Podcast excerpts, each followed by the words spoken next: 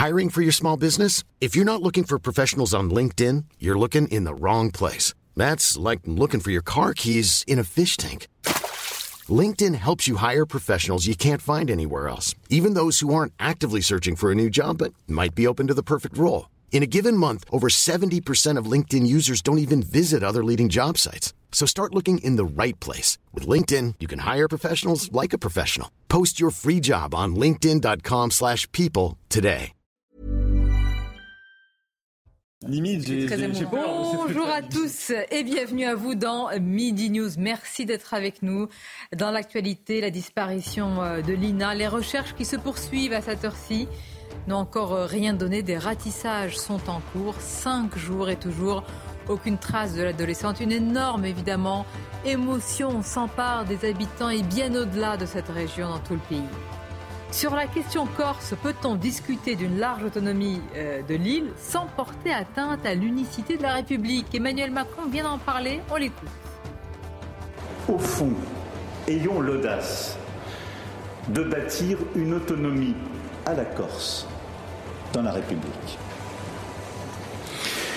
Cette autonomie doit être le moyen pour construire ensemble l'avenir sans désengagement de l'État. On va essayer de comprendre ce qu'a dit le président de la République. Et puis, so shocking, les propos de la ministre de l'Intérieur britannique qui remet en cause la Convention de Genève car elle ne serait plus adaptée à la situation migratoire. Choquant ou lucide?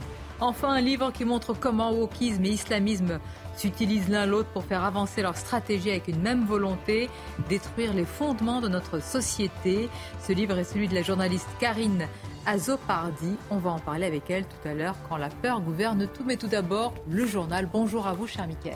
Bonjour Sonia, bonjour à tous. C'est la une de l'actualité. La cavale est terminée pour l'un des deux évadés de Fleury-Mérogis, arrêté euh, hier soir. Il s'agit du détenu condamné pour infraction à la législation sur les stupéfiants. Le deuxième condamné pour agression et exhibition sexuelle est lui toujours recherché.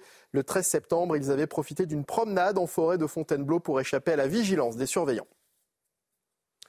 Les recherches se poursuivent pour tenter de retrouver Lina, l'adolescente de 15 ans disparue depuis le 23 septembre dans le Bas-Rhin. Hier, les gendarmes n'ont trouvé aucun indice dans les plans d'eau sondés à proximité de la commune de Saint-Blaise-la-Roche. Les précisions avec ce sujet de Sarah Fenzari. Nouvelle journée de recherche aujourd'hui à Saint-Blaise-la-Roche pour tenter de retrouver la jeune Lina, disparue depuis samedi. 80 gendarmes sont mobilisés pour effectuer de nouvelles opérations de ratissage. Hier, 15 militaires de la gendarmerie ont effectué un ratissage sur le terrain. Une équipe de plongeurs de Strasbourg a sondé deux étangs sans succès. Une nouvelle fois aujourd'hui, les autorités vont se concentrer sur deux autres étangs proches de la gare, ces deux points d'eau où les chiens renifleurs ont perdu la trace de l'adolescente disparue. Lina n'a plus été vue depuis qu'elle s'est rendue samedi en fin de matinée vers la gare de la commune, empruntant à pied un itinéraire d'environ 3 km depuis son domicile, dans cette zone boisée et forestière au pied du massif des Vosges. Emmanuel Macron est à Ajaccio. Le chef de l'État s'est exprimé ce matin devant l'Assemblée corse. Thomas Bonnet, vous suivez le déplacement hein, du, président de la, République avec Charles Baget. Et ce discours du chef de l'État était très attendu. Que faut-il en retenir, Thomas? Eh bien, c'est un discours qui intervient à un moment historique, comme l'a lui-même qualifié le président euh, de la République, qui s'est donc dit euh, favorable à l'entrée de la Corse dans la Constitution pour que les spécificités de la communauté insulaire corse soient reconnues. Ayons l'audace de bâtir une autonomie à la Corse, a même déclaré le président de la République, en précisant qu'il ne s'agirait pas d'une autonomie contre l'État ou sans l'État, mais pour la Corse et dans la République. Alors, dans les faits, le président de la République souhaite que la langue corse puisse être, puisse être mieux enseigné, placé au cœur de la vie de chaque Corse. Il se dit également favorable à un transfert de certaines compétences pour les collectivités euh, locales, notamment pour qu'elles puissent fixer euh, des normes. Et il donne maintenant six mois aux élus locaux pour préparer un texte euh, constitutionnel. En tout cas, ce que l'on peut dire, c'est qu'à l'issue de son discours, il y a eu une standing ovation d'une grande partie des 63 élus de cette Assemblée de Corse abonné en direct d'Ajaccio. Et puis on termine avec des nouvelles rassurantes de Pierre Arditi. Selon son entourage, les examens euh, qu'il a passés écartent l'hypothèse d'un AVC. Le comédien de 78 ans est, hospitalisé depuis hier après avoir fait un malaise sur scène en pleine représentation de Lapin, une pièce dans laquelle il joue aux côtés de Muriel Robin. Écoutez ce spectateur qui assistait à la représentation hier soir au théâtre Édouard VII. Et là, euh, Arditi commence à composer, à fouiller dans son téléphone portable et s'aperçoit qu'il euh, a du mal à trouver. Et puis on voit que euh, ça dure plusieurs secondes et en fait plus d'une minute ou deux minutes où il est en train de cafouiller dans son téléphone. Et c'est là que Muriel Robin, alors il est debout euh, devant le, derrière un canapé, devant la, face à Muriel Robin, et elle s'aperçoit qu'il y a quelque chose qui se passe, et elle fait un signe et le rideau tombe. Et donc, euh, Pierre Arditi est toujours debout en train de, de cafouiller, de dire euh, euh, oui, oui, alors je cherche sur mon téléphone, etc. Et puis, à ce moment-là, le rideau tombe, quelqu'un nous annonce que la pièce est annulée. Et bien entendu, on pense que c'est une blague. Et finalement, c'est la directrice du théâtre qui est sortie, peut-être une ou deux minutes après, qui nous a dit oui, oui, il euh, faut, faut, vous rentrer chez vous parce qu'on est obligé d'annuler la pièce. Et voilà, Sonia, ce qu'il fallait retenir de l'actualité à midi sur CNews. Merci à vous, Mickaël. Avec nous en plateau, Paul Melun. Bonjour, merci d'être là, cher Bonjour, Sonia. écrivain président de Souverain Demain. À vos côtés, on accueille avec plaisir, comme toujours, Caroline Pilas. Bonjour, Sonia, à vous, consultante, éditorialiste. Jonathan Sixou nous accompagne. Bonjour. Bonjour, Sonia. Rédacteur en chef auprès de Causeur et Michael Saadoun. Bonjour, Sonia. Bonjour à vous. Expert en, politique publique. Madame, Messieurs, beaucoup de sujets à vous soumettre. Mais tout d'abord, évidemment, puisque nous sommes tous saisis par la même émotion, nous suivons chaque seconde, chaque minute ce qui se passe autour des recherches autour de, l'INA. Elles se poursuivent, ces recherches à cette heure-ci. Des ratissages sont en cours. Cinq jours évidemment d'angoisse et toujours aucune trace de l'adolescente. Euh, les enquêteurs indiquent que toutes les pistes continuent d'être explorées. Nous sommes sur place avec nos équipes, avec notamment Augustin Donadieu. Augustin, c'est un travail extrêmement méticuleux qui se poursuit, celui des gendarmes, bien sûr.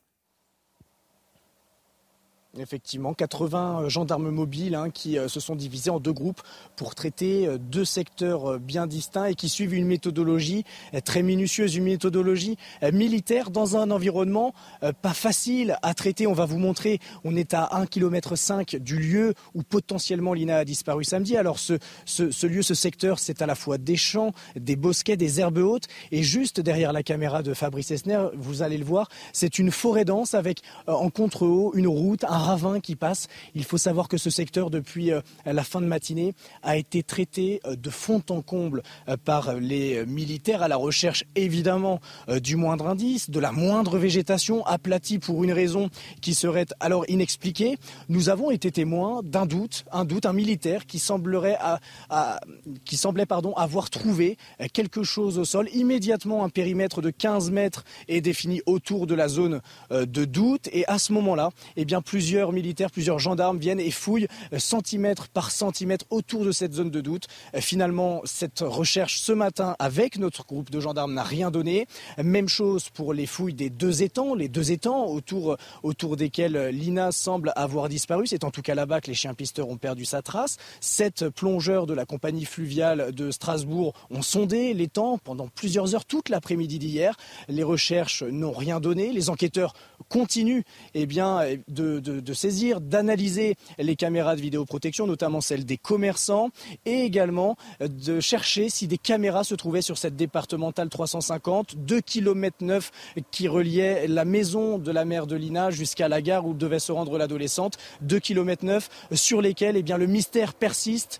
Que s'est-il passé Où Elina a-t-elle été enlevée A-t-elle eu un accident Les enquêteurs travaillent euh, sur euh, toutes les hypothèses, même si l'hypothèse d'une fugue semble s'écarter, puisque la mère de Lina nous l'a dit à notre micro hier, sa fille ne présentait aucun signe inquiétant, ni sur le plan sentimental, familial que professionnel. Merci beaucoup, Augustin Donadieu, pour toutes ces précisions. Évidemment, nous vous retrouvons sur place au gré et au fur et à mesure de ces recherches qui se poursuivent. Dans l'actualité, on vous le disait tout à l'heure, alors vous allez nous aider autour de cette table, je l'espère, parce qu'il faut décrypter le en même temps quand même. Ah, et quand il s'agit de la Corse, il y a quand même, ça peut être euh, inflammable. Est-ce qu'on peut parler d'autonomie dans la République, dans le respect de l'unité de la République? Je vous propose, euh, Paul, je vous vois regarder avec un air dubitatif, de réécouter. Oui, je suis très dubitatif. On va réécouter Emmanuel Macron. On écoutera ensuite comment les Corses ont réagi à ce, à ce discours et puis vous nous direz ce que vous en avez pensé. Ayons l'audace de bâtir une autonomie à la Corse dans la République. Cette autonomie doit être le moyen pour construire ensemble l'avenir sans désengagement de l'État. Ce ne sera pas une autonomie contre l'État, ni une autonomie sans l'État, mais une autonomie pour la Corse et dans la République. Alors c'est intéressant de voir aussi comment son discours et ces phrases que vous allez nous décrypter dans quelques instants ont été accueillies. Regardez. Vive la Corse, vive la République et vive la France.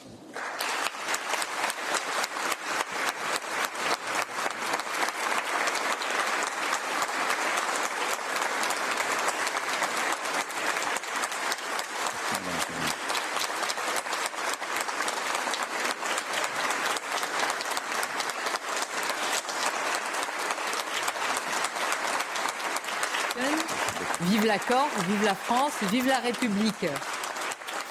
Qui n'aurait pas dit mieux Je vous laisse en parler, Paul Melun. Bah, écoutez, je laisse au président de la République d'abord savourer sa standing ovation.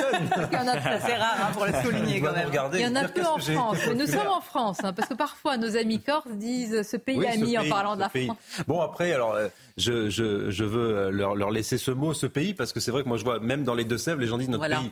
Alors, un pays, c'est un peu un, un terroir, une région. Bon, il n'y a pas de souci là-dessus.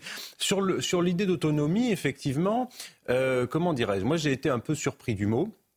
Euh, je trouve ça très compliqué d'en définir les contours au plan, si vous voulez, juridique, constitutionnel et même d'ailleurs au plan euh, de la civilisation française.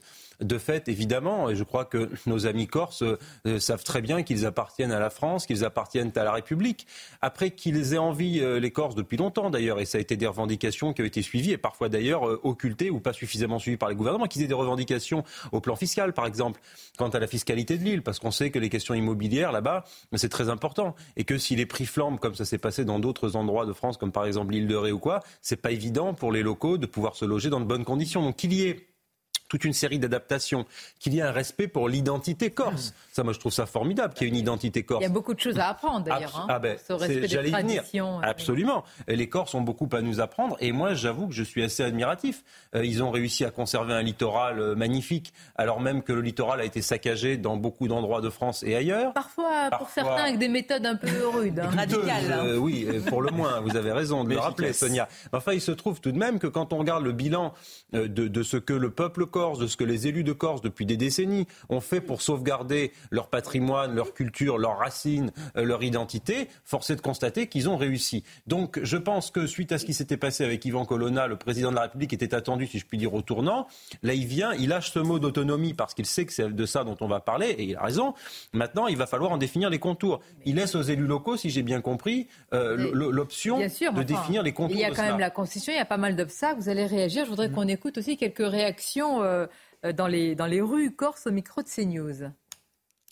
Il faut un statut différent pour la Corse parce que la Corse est une île et qu'elle a des contraintes particulières. C'est pas la même chose le continent et la Corse, que c'est pas la, la même euh, la même mentalité, c'est pas le même peuple. Nous attendons bien entendu qu'il y ait un débat qui s'ouvre, serein, apaisé et que nous puissions enfin avoir euh, l'outil institutionnel qui va permettre à notre peuple d'être heureux euh, et de pouvoir euh, bien sûr euh, retrouver euh, euh, les attributs de sa souveraineté, euh, qu'elle soit euh, au niveau alimentaire, qu'elle soit au niveau énergétique. J'ai des amis qui vivent à Paris, à Bordeaux, tout ça, ils veulent tous se barrer. Ils veulent tous se rentrer ici. Et pourquoi? On peut, C'est invivable. J'ai beaucoup d'amour pour le drapeau français, mais j'ai beaucoup d'amour pour la Corse. Je ne veux pas qu'elle devienne comme la France. Oui. Tout est dit. hein. Tout est dit. Tout est dit. Non, Il faut quand même essayer de voir les choses. Déjà, peut-être que je suis vieux jeu, mais euh, on m'a appris que la République est une et indivisible. Euh, alors, soit on redéfinit la République française, c'est ce qui semble se faire sous nos yeux d'ailleurs, euh, soit on réaffirme la puissance de la République. Peut-être qu'on pourra en parler, mais c'est, selon moi, un facteur, un épisode supplémentaire de, euh, l'affaiblissement de la République auquel on, assiste sous le- les, mandats de- d'Emmanuel Macron. Je me pose beaucoup de questions après ce discours présidentiel sur l'autonomie. Il y a une définition du mot euh, autonomie. C'est quoi une autonomie euh, avec l'État, avec la République, mais euh, en faveur de la Corse? On entend les Corses qui nous disent qu'ils veulent plus de souveraineté, mais est-ce qu'ils veulent plus de souveraineté avec ou sans les avantages fiscaux français? Veulent-ils une souveraineté avec ou sans la sécurité sociale du pays d'en face, qui serait la France? C'est autant de questions qui sont légitimes de se poser, me semble-t-il, pour essayer de comprendre où veulent-ils aller. On est d'accord qu'elles sont sans réponse pour le. Bah pour le moment, personne ne veut y répondre surtout. Alors, Michael Saladon et Caroline Pilas, dans quelques instants, on va continuer à en parler. Mais tout d'abord, le rappel des titres avec vous, Michael. Sept personnes incarcérées après le meurtre d'un homme en marge des fêtes de Bayonne. Ils seront prochainement présentés à un juge d'instruction. Le 26 juillet, trois individus ont battu à mort un homme de 46 ans. Il leur avait fait une remarque après les avoir surpris en train d'uriner devant sa porte. Un ancien dirigeant du Haut-Karabakh placé en détention provisoire accusé par l'Azerbaïdjan de financer le terrorisme. Il encourt une peine de 14 ans de prison. De son côté, l'Arménie appelle la communauté internationale à réagir face à ce qu'elle qualifie de nettoyage ethnique. Et puis le constat est sans appel. En Suisse, les glaciers fondent de plus en plus vite. Ces deux dernières années, ils ont perdu 10% de leur volume, soit autant qu'entre 1960 et 1990 en raison de conditions météo extrêmes exacerbées par le dérèglement climatique. À tout à l'heure, Michael, pour euh, évidemment le journal et les informations. Est-ce que, est que vous avez été surpris? Moi, je pensais quand même qu'il n'irait pas jusqu'à. Alors, l'autonomie. Vous avez les nationalistes qui attendent que ce mot soit prononcé. L'autonomie dans la République, c'est en même temps pour vous euh, non, Non, non, non, c'est pour le coup plus un entre-deux qu'un en même temps. Et moi, je pense que c'est définissable. C'est définissable. ben, écoutez, euh, J'essaye d'être macronien à mes heures perdues. Euh, L'autonomie est déjà définie dans des pays comme l'Espagne ou l'Italie. Euh, il y, a déjà, euh, je dirais, une, une, administration qui gère ça. Alors après, c'est dans des pays qui ont une autre culture administrative, mais il y a une indépendance fiscale. Il y a une indépendance, je dirais, au niveau de la gestion de de l'identité, du drapeau, de certaines choses comme ça, mais tout en gardant euh, un même cadre euh, administratif. Euh, bon, ils sont toujours sous poser la question de Madrid. Est-ce qu'on peut avoir le beurre et l'argent du beurre et le reste de l'expression que je ne vais sûrement pas dire à l'antenne Non, c'est sûr. Est-ce qu'on peut tout avoir Non, non, c'est sûr. Mais je pense que les Corses sont prêts aussi à assumer cette part de, de, de de laisser, de, de, laisser seul, j'ai envie de dire, cette île. en plus, ils sont dans une situation économique qui n'est pas vraiment reluisante. Mais c'est pour ça que ça résonne quand j'entends cette dame qui dit nous avons d'autres valeurs que sur le continent, c'est-à-dire que c'est des gens qui sont beaucoup moins préoccupés par les performances économiques de l'île ou leur intégration dans l'Union européenne que par la maîtrise de l'identité. Déjà que les Français, l'intégration dans l'Union européenne, c'est pas ça. Euh, oui, c'est ça. Ils, sont concernés par le devenir de leur île, par le devenir de leur territoire. Ils ne veulent pas le désordre. Vous avez entendu cette, euh, voilà, quelqu'un qui dit, mais écoutez, moi j'ai des amis qui sont à Paris, qui sont à Bordeaux, qui sont à Nantes. Alors on peut faire toute la carte euh, d'une partie de notre territoire et qui préféreraient être en Corse. Ben, ça n'est pas faux ou au Pays Basque, moi je connais très bien. Ou au Pays Basque, oui, oui. Effectivement. Non, mais moi je ne suis pas heurtée par ce discours, parce qu'effectivement, cela fait des années, comme tu l'as rappelé, hein, que les Corses réclament leur autonomie. Ils tiennent, ils veulent conserver un maximum leur identité, que la langue corse soit apprise aux enfants des tout petits dans toutes les écoles de Corse. Et puis c'est une île avec effectivement son histoire. Ils n'ont jamais dit qu'ils ne se sentaient pas français, mais ils se sentent français et corses. L'un n'empêche pas l'autre. Effectivement, il y a la question économique qui est très prégnante, la, régula la régularité. à certains, euh, oui. La régulation, pardon, de la spéculation immobilière. Français et corse quand on leur pose action, mais enfin, on va pas faire une. Euh, non, ça c'est c'est complexe, mais ils sont attachés à leur continent et, et ils se sentent en même temps éloignés de chez nous sur beaucoup d'aspects parce que pendant des années on les a mis à l'écart et beaucoup vivent la précarité aussi encore donc moi, je peux totalement comprendre cette mentalité. Comme je vous l'ai dit, ils veulent aussi la régulation euh, liée à la spéculation immobilière, comme au Pays Basque ou dans toutes les stations balnéaires, puisque beaucoup vous disent, nous, on ne peut plus habiter chez nous, parce que vous avez des propriétaires qui sont très aisés, qui viennent pour la plupart quand même de la région parisienne, qui viennent un mois chez nous, et nous, on ne peut absolument pas se loger. J'ai juste envie d'ajouter ça, c'est que la République est une et indivisible, mais que dans ce pays, c'est un peu l'État qui a fait la nation, et quand l'État central est faible, les gens ont envie de s'en désolidariser aussi. Je voudrais vous. On, y reviendra parce que euh, ce discours est en train de susciter beaucoup de réactions, vous en doutez. Je voudrais qu'on vous parlez des associations pro-migrants, telles que SOS Méditerranée. Sont-elles, et c'est souvent une question qui revient dans le débat, sont-elles des associations qui viennent en aide aux migrants, qui sont souvent en situation extrêmement dangereuse en mer Méditerranée ou alors est-ce qu'elles sont, pour vous, selon vous, les complices des passeurs? On a posé aussi la question, pas ainsi, mais en tous les cas, dans un sondage, on a demandé aux, aux interviewés, aux Français, est-ce qu'il faut arrêter de subventionner, c'est de l'argent public, ces associations pro-migrants Oui, pour euh, environ euh, deux tiers des, des, Français. Qu'est-ce que vous en pensez? Parce que souvent, on a parlé justement, Jonathan Sixot, de ces liaisons dangereuses entre ces mhm. ONG et puis les, les passeurs. Est-ce qu'ils ont le même intérêt finalement? Ils n'ont pas forcément les mêmes intérêts au sens strict du terme. Vous avez raison de faire la différence. Je note avec ce sondage toutefois que euh, le, clivage, euh, même s'il y a une majorité claire qui se, qui se euh, dégage, n'est pas non plus écrasante, hein, cette majorité. pour vous répondre, il y a d'un côté les passeurs qui ne font rien d'autre que de la traite humaine. C'est défini d'ailleurs par les, statuts, les, les, textes internationaux. C'est de la traite humaine et ça tombe évidemment sous le coup du droit international. On sait, on a déjà eu l'occasion de, de, rappeler les méthodes illégales, totalement illégales de ces associations qui fourvoient tous les droits, qu'ils soient maritimes ou des pays euh, de part et d'autre de, la mer Méditerranée d'ailleurs pour faire quoi? Pour ramener dans les eaux territoriales françaises notamment euh, des personnes qui ne s'y trouvaient pas, en donnant des indications GPS, voire en tractant des bateaux qui n'auraient pas lieu de, de l'aide parce qu'ils ne seraient pas en, danger, euh, pour les ramener dans les, les, eaux territoriales françaises. Et nous, dès lors, nous avons l'obligation de leur venir en aide. Et nous-mêmes qui donnons des subventions, à ces, associations, alors qu'on lutte contre euh, ces subventions de tels actes. ne font que, euh, en fait, jouer de la misère humaine. Et c'est là où elles, en fait, elles font, pardonnez-moi l'expression, mais je n'ai pas envie d'employer d'autres termes, jouent un rôle dégueulasse avec la misère humaine. Elles profitent de ces situations, de ces pauvres gens pour, euh, mm. pour gagner de l'argent, pour se faire une promo, pour se faire une pub et pour se pas et de bonnes armes. Ah, voilà. Pourquoi pas totalement, Caroline Pilas Parce que sous couvert d'humanité, voire d'humanisme, d'une certaine idéologie d'extrême gauche, ces personnes aident quand même des gens effectivement qui sont dans la misère. Mm. Donc ça part d'une bonne intention. Ce sont des associations qui viennent aider, alimenter des personnes qui se retrouveraient livrées à elles-mêmes. Donc là-dessus, je pense qu'il faut faire la part des choses. Ce sondage, moi, je l'ai pris sous deux angles. Celui-ci, ainsi que ce que vous expliquez et ce que tu disais aussi concernant les passeurs, évidemment, on ne peut pas se leurrer. Il y a la question des passeurs et c'est une traite, c'est de l'esclavagisme. Bien évidemment, ce ne sont pas des philanthropes. Mais les Français répondent, je pense en partie à ce sondage comme ceci. Pourquoi? Parce qu'on leur refuse dans certains cas des subventions ou d'obtenir peut-être plus d'aide, plus de droits, alors que eux cotisent, eux payent des impôts. Et puis on nous dit toujours ne mettons pas en opposition la misère, la précarité dans notre pays. C'est vrai, mais elle est grandissante. Moi, je pense aussi aux SDF.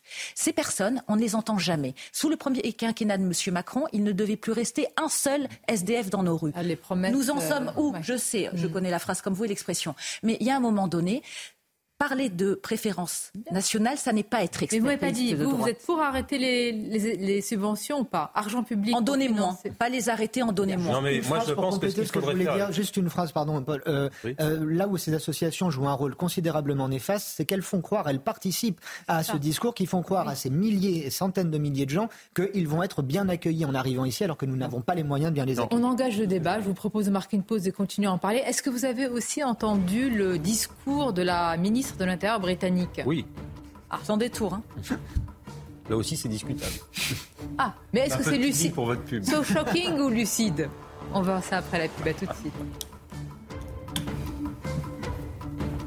Merci d'être avec nous. Midi News dans quelques instants. Nous écouterons nos invités sur les propos de la ministre de l'Intérieur britannique. So shocking ou alors lucide sur les migrants On en parlera. Mais tout d'abord, le rappel des titres avec vous, Michael. Les recherches se poursuivent pour tenter de retrouver Lina, 15 ans, disparue le 23 septembre dernier dans le Bas-Rhin. Hier, les gendarmes n'ont trouvé aucune, aucun indice dans les deux plans d'eau sondés à proximité de la commune de Saint-Blaise-la-Roche. Les 35 membres de l'Académie française votent aujourd'hui pour élire leur nouveau secrétaire perpétuel. Ils vont devoir choisir entre deux prix Goncourt, le favori Amine Malouf et Jean-Christophe Ruffin. L'heureux élu succédera à Hélène Carrère d'Ancos, décédée le 5 août dernier. Et puis plus de 65 000 réfugiés du Haut-Karabakh sont arrivés en Arménie. C'est plus de la moitié de la population officielle de cette région séparatiste. Dimanche, Bakou a ouvert la seule route reliant l'enclave à l'Arménie, entraînant l'exode de milliers de civils. Merci à vous, Mickaël. Effectivement, ce sont des réfugiés dont on parle trop peu. Je voudrais qu'on évoque. Alors, on va les écouter. Simplement vous préciser qui est Souela Braverman. Est-ce que vous la connaissez? Non. Non. Bah, pas personnellement. Je ne la connaissais pas avant cette polémique. Hein. Ah, vous la connaissiez pas Les gouvernements britanniques changent assez fréquemment ces dernières années et il est difficile de s'attacher à. On n'a pas faire chez nous déjà. Je pense que, alors, ministre donc de l'Intérieur britannique, qui est euh, baptisée mais par la presse américaine comme commandante en chef des guerres culturelles britanniques. C'est ainsi que le CNN parle d'elle. Elle a 42 ans, elle est diplômée en droit des universités de Cambridge et de la Sorbonne. Elle est d'origine immigrée. Son père et sa mère, tous deux d'origine indienne, sont arrivés respectivement du Kenya et de Maurice dans les années 1960. Et voici ce qu'elle a, ce qu'elle a dit. On l'écoute. Soyons clairs. Il y a de vastes régions du monde où il est extrêmement difficile d'être gay ou d'être une femme. Lorsque les personnes sont persécutées, il est normal que nous offrions un refuge. Mais nous ne pourrons pas soutenir un système d'asile si en effet le simple fait d'être gay ou une femme ou de craindre la discrimination dans son pays d'origine suffit pour être admissible à la protection. Alors ça a provoqué. Alors avant, euh, réaction par exemple de Sir Elton John. Bon, plutôt euh, vous imaginez ce qu'il a pu dire, c'est extrêmement choquant et voici les arguments. Ignorer, dit-il, le vrai danger auquel font face les communautés LGBTQ+, risque de légitimer davantage la haine et la violence à leur rencontre. Qu'est-ce que vous en pensez, Paul Melun? Bah, elle parlait de, des personnes qui subissent des discriminations dans son discours, si j'ai bien entendu. Euh, il faudrait peut-être voir la gradation de tout ça, c'est-à-dire qu'il y a effectivement une douzaine de pays dans le monde euh, tous à majorité musulmane, euh, dans lesquels l'homosexualité est condamnée à la peine de mort. Là, ce n'est pas des discriminations.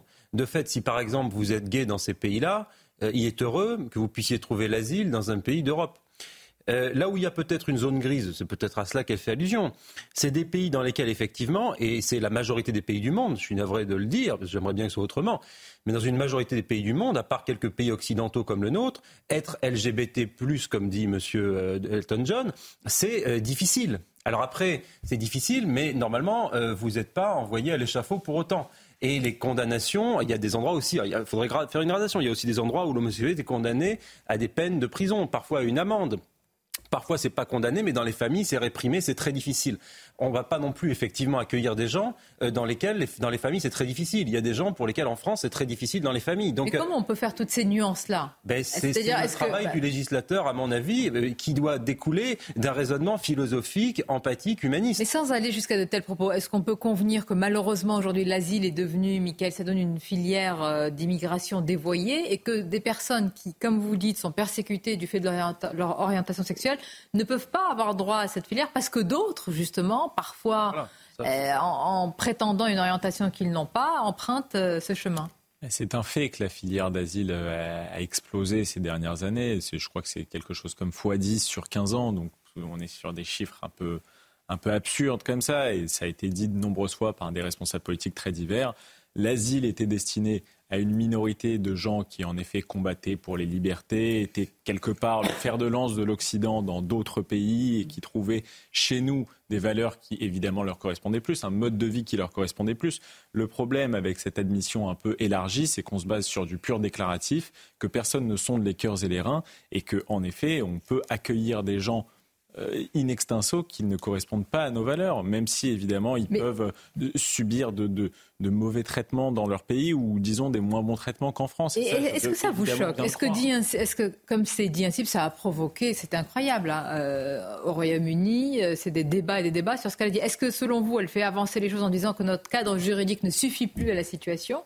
Ou est-ce que le dire ainsi, c'est mettre en danger certaines personnes? C'est jamais mauvais de lancer un pavé dans la mare. Je suis de cet avis, et comme s'il y avait des personnes euh, et des sujets qui euh, ne devaient pas être mis dans le débat public. Il faut en parler, vu que, justement, comme euh, le dit le ministre de l'Intérieur britannique, il y a des gens qui demandent l'asile au nom de leurs orientations sexuelles. Pourquoi ça ne devrait pas être un sujet de débat dès lors qu'on est amené à devoir débattre de l'accueil de, de, de tant d'immigrés dans le monde?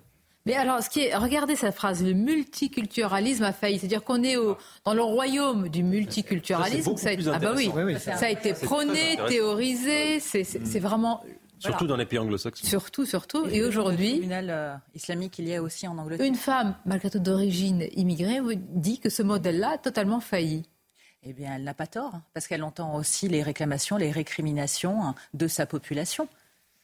On n'a plus les capacités. En Europe, moi je les conserve toujours dans le euh, giron européen, euh, les Britanniques, parce qu'ils vivent ah des difficultés qui sont évidemment similaires aux nôtres, que ce soit la crise liée au flux migratoire ainsi que l'inflation, euh, entre autres. Mais nous n'avons plus les capacités d'accueillir convenablement. On parle d'hospitalité, il n'y en a pas, pardonnez-moi, mais vous le rappelez régulièrement, et nous aussi, quand les personnes sont sous des ponts ou se brossent les dents dans des caniveaux, ça n'est pas l'hospitalité à la française ou à l'européenne, ou quelle que soit l'origine du pays. Donc ça craque de partout. Et je pense en fait que tous ces dirigeants, parce qu'évidemment, elle fait preuve d'une fermeté incroyable, cette femme a beaucoup de courage, qu'on soit en accord ou non avec elle, parce que dans son pays, c'est un tollé, c'est une polémique ce qu'elle a dit. Sauf que beaucoup de personnes lambda pensent la même chose et ne sont pas des vilains fachos une fois de plus, parce qu'ils voient la réalité dans leur pays et que ça n'est plus possible financièrement parlant. Et il y a une question évidemment importante, identitaire. On peut arriver à intégrer quelques personnes, mais on ne peut pas arriver à intégrer toute une population culturellement parlant. Et pour en revenir juste euh, à la question homosexuelle, je vais me faire l'avocat du diable. Je comprends aussi Elton John, parce que dans le lot des personnes qui voudront venir pour ces raisons, parce qu'elles sont persécutées, stigmatisées, discriminées, eh bien, comment savoir, comment faire le distinguo Pardonnez-moi, alors là, on rentre dans des considérations. Oui, mais alors attendez. Donc, dans ces cas-là, essayons. Ben, moi, je ne sais pas. Quand vous déposez une demande d'asile, il y a quand même un Oui, mais entre les migrants économiques et les réfugiés politiques, il y a quand même une différence. Donc, on pourrait mettre ces personnes dans la case des réfugiés politiques. Comme l'a dit Paul, il y a 12 pays euh, à peu près. C'est vrai. Ah bah, évidemment, là, ils sont tués, hein, ces pays-là. Et, dans ces 12 pays-là, si on les prend les uns après les autres, c'est pas là qu'on a le plus de personnes qui arrivent. Mm. C'est des pays comme le Bahreïn, par exemple, il y en a qui me mm. vient en tête. Bon. Donc effectivement, il y a ça. Après, le fait que la ministre s'attaque d'abord, si je puis dire, à la question euh, de l'asile, à la question des conventions de Genève, moi je pense que c'est mm. la dernière chose à laquelle il faudra euh, s'attaquer. Qu'elle réfléchisse d'abord à l'immigration économique, parce qu'à ce que je sache, au Royaume-Uni, si l'immigration a flambé, c'est avant tout parce que le patronat l'a voulu, et parce que le patronat allemand l'a voulu en Europe, parce qu'en France on l'a voulu aussi, parce que tous les gouvernements en France, notamment depuis Giscard d'Estaing, considère que l'immigration économique, c'est la panacée. Donc, euh, la première chose dont il faut parler, c'est l'immigration économique. Après, on traitera de cas effectivement tout à fait particuliers comme des réfugiés politiques, des militants des libertés, des, militants des droits de l'homme ou des personnes qui sont euh, gays dans leur pays. Ça, ça, concerne un petit nombre de personnes. Et à mon avis, effectivement, le respect des conventions de Genève peut être son adaptation, mais son respect euh, constate. Oui. Et parlez-moi de son parcours. Moi, ça m'intéresse. C'est-à-dire que euh, j'ai lu là les, différents papiers qu'il y a eu autour d'elle. On la qualifie de raciste, de, de xénophobe, d'anti immigrés, etc. Et donc, je vous ai un petit peu dit, euh, énoncer son, parcours, que ça vienne d'une femme avec ce, parcours-là. Mm. Qu'est-ce que, qu'est-ce que ça vous inspire et surtout les, attaques à, son endroit? Bah, euh, C'est sûr qu'on a envie de dire spontanément que quand c'est une personne qui elle-même vient probablement de l'immigration, qui est une femme qui est entre guillemets issue des minorités, on peut moins la suspecter de tous les maux du monde. Alors après, je ne sais pas, euh, peut-être qu'elle a fait des déclarations border, euh, il faudrait regarder, et je ne le sais pas. Donc euh, il faut voir sur quoi sont appuyés ce genre d'accusations. Mais ce qui est sûr, c'est qu'elle tient cette déclaration dans un moment où le Royaume-Uni est vraiment envahi par une immigration envahie, évidemment, ce ne sont pas des envahisseurs qui viennent, ce sont des gens qui viennent trouver une vie meilleure, mais ils sont en train de crouler sous une immigration massive. L'année dernière, il y a eu une augmentation de plus de 300 000 immigrants qui sont arrivés au Royaume-Uni pour des raisons diverses l'Ukraine, la crise à Hong Kong, euh, l'Afghanistan, qui ont fait que notamment la filière d'asile a explosé. Elle tient ce discours dans un contexte où les Britanniques ont quand même voté régulièrement pour des gouvernements conservateurs, il y a quand même un moment, il va falloir que les peuples se donnent l'impression qu'ils ont une souveraineté sur ce genre de sujet.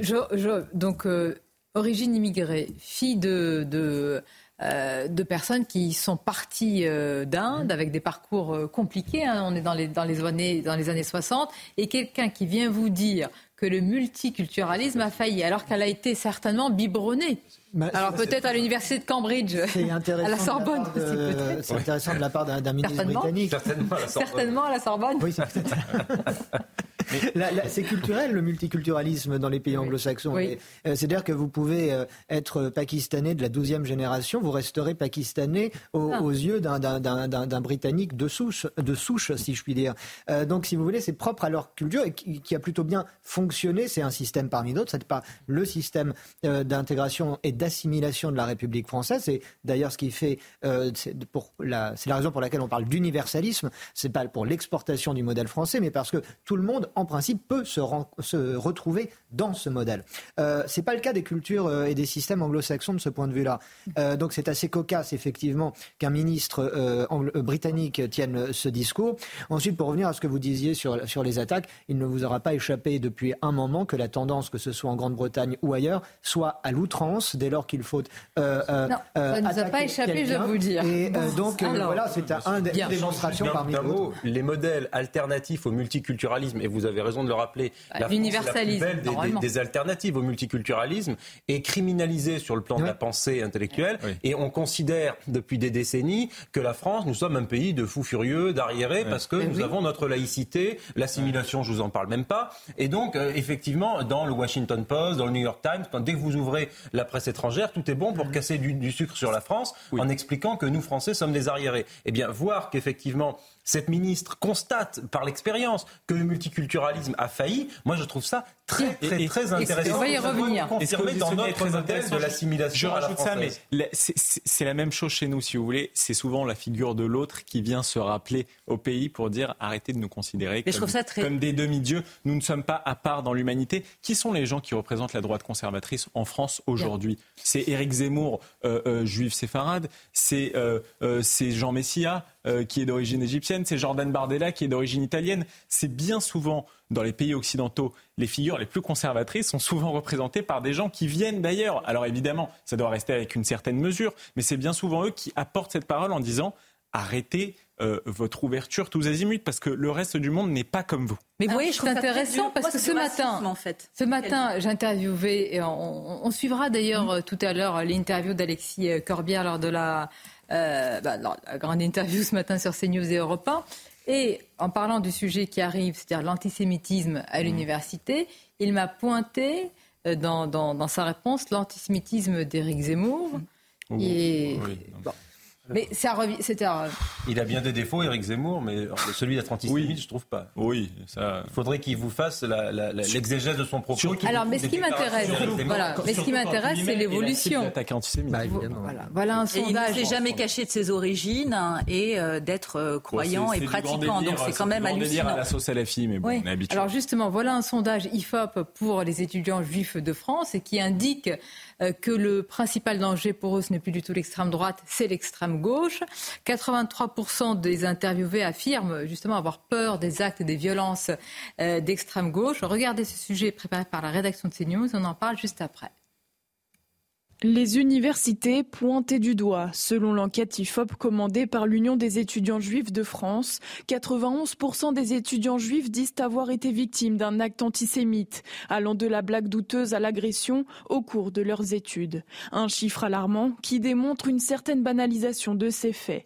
Dans le détail, 89% d'entre eux ont déjà subi une remarque stéréotypée et 7% ont subi une agression physique.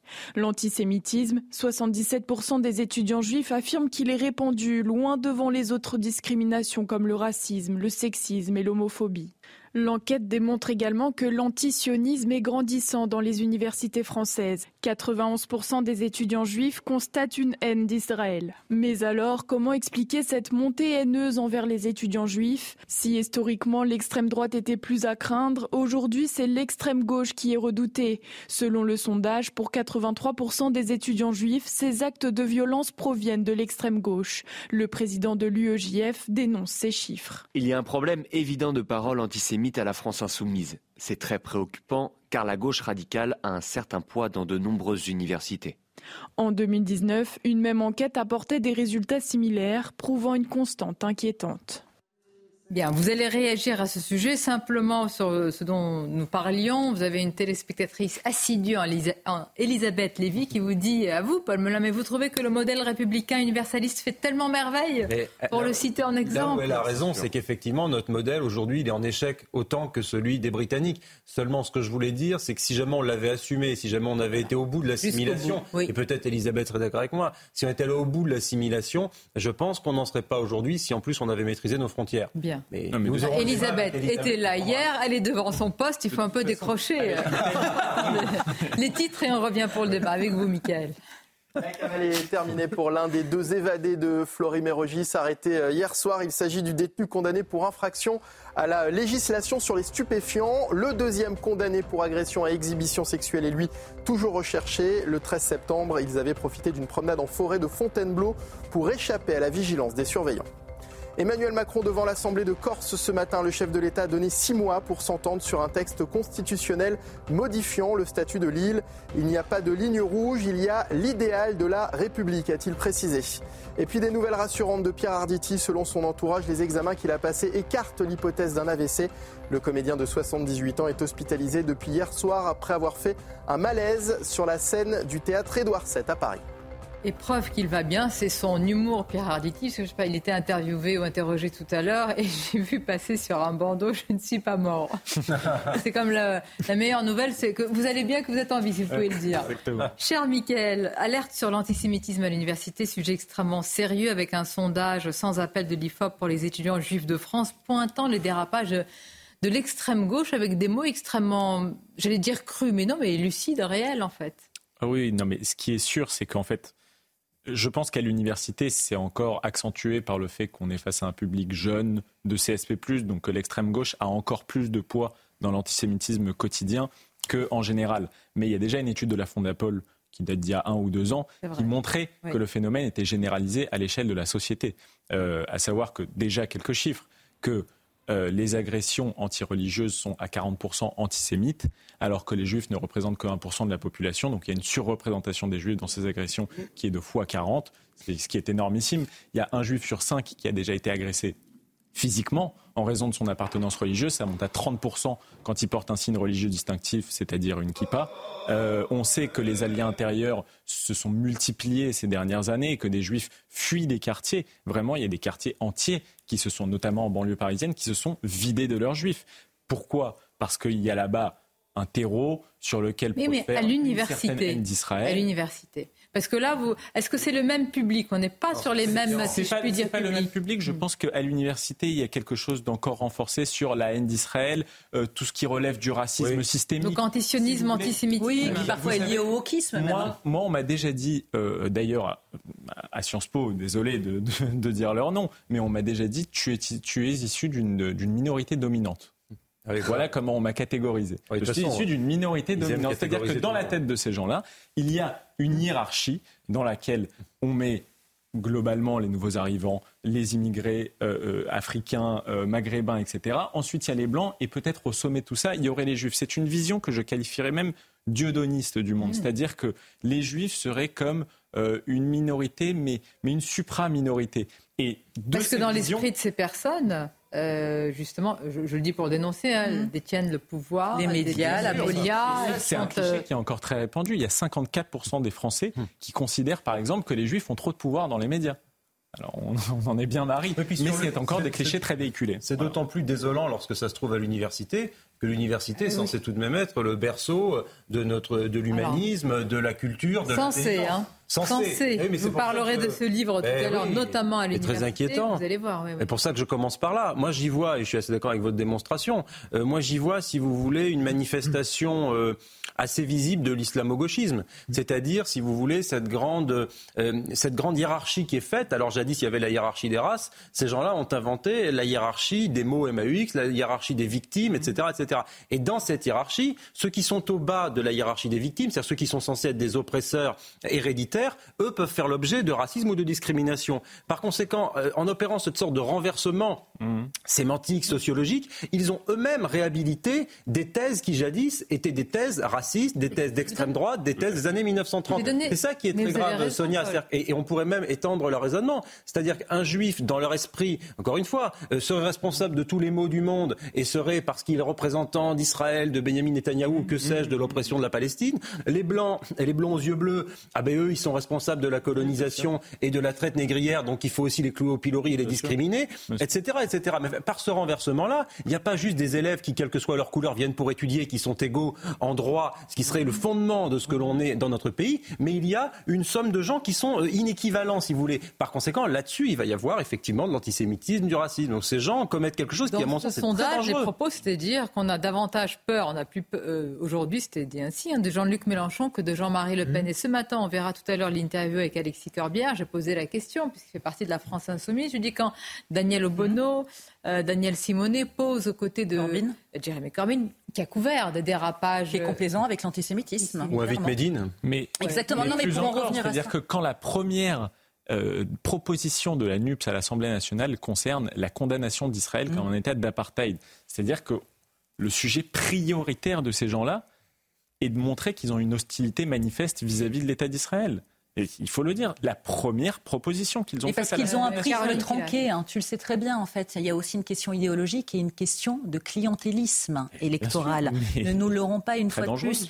Mais on peut très bien étendre ce sondage à une bonne partie des personnes de confession juive dans notre pays, qui, comme tu le disais, représentent même actuellement moins d'un pour cent de la population française, parce que beaucoup font leur alia, c'est-à-dire ils font leur montée textuellement en hébreu en Israël à cause de la question de l'insécurité. Dans le 93, vous n'avez pratiquement plus un juif de France. Ils se sont tous délocalisés pour ceux qui en avaient les moyens dans le 17e. Un exemple parmi tant d'autres. À partir mmh. du moment où ils ne peuvent pas vivre leur foi extérieurement en portant une kippa, mais ils sont obligés de mettre une casquette pour ne pas être une cible extérieurement face à une population qui est remplie d'a priori et de préjugés. J'entends. C'est pas tout à fait les mêmes populations. Non, mais il y a une extension quand même avec la résurgence. Il y a une spécificité oui. du fait que ce soit le milieu universitaire mmh. et le monde universitaire qui fait quand même que c'est particulier. Même s'il y a un lien entre les oppresseurs de la 93 et ceux de l'université. Et puis, parce qu'effectivement, il y a la question d'Israël qui est très importante. Et le boycott d'Israël, qui a encore été euh, pointé du doigt par une députée LFI qui est censée défendre des ateliers, si je ne dis pas de bêtises, à l'Assemblée nationale sur la question de l'antisémitisme ah et qui a posé avec ah, euh, des gens antisémites donc, euh, à l'UMA. Donc, si vous voulez, c'est toute l'ambivalence de la France insoumise sur cette question. Et les gens ne sont pas dupes. Les gens de confession juive ne sont pas dupes. On va continuer en parler. On va marquer une courte pause. On va revenir avec beaucoup de, de sujets. Vraiment, restez avec nous euh, pour, euh, pour ce livre. D'abord, il y a le livre, la qualité du livre, et de, et de cette jeune femme, journaliste, Karine Azopardi. Elle a été malheureusement dans l'actualité il y a quelque temps parce que son, son, mari est, décédé lors d'un terrible attentat euh, euh, en France. Et là, elle écrit sur euh, l'islamisme, sur le wokisme et la manière avec laquelle ces deux fléaux marchent main dans la main. Nous parlerons également malheureusement de la disparition et toujours des recherches infructueuses pour la jeune Lina. Nous serons sur place avec notre journaliste Augustin Donadieu. À tout de suite.